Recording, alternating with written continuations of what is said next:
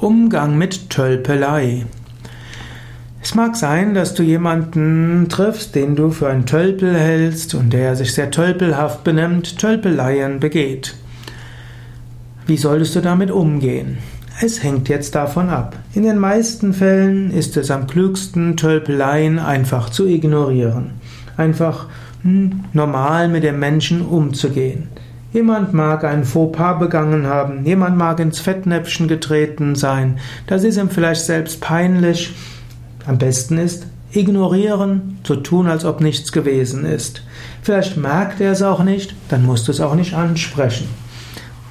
Nicht jeder weiß, was in jeder Situation angemessen ist. In jedem Fall ist wichtig, niemanden auslachen. Wenn immer irgendjemand etwas getan hat, was irgendwo lustig ist, aber von ihm nicht beabsichtigt war, als lustig zu sein, sollte man nicht lachen. Man sollte anderen nicht auslachen.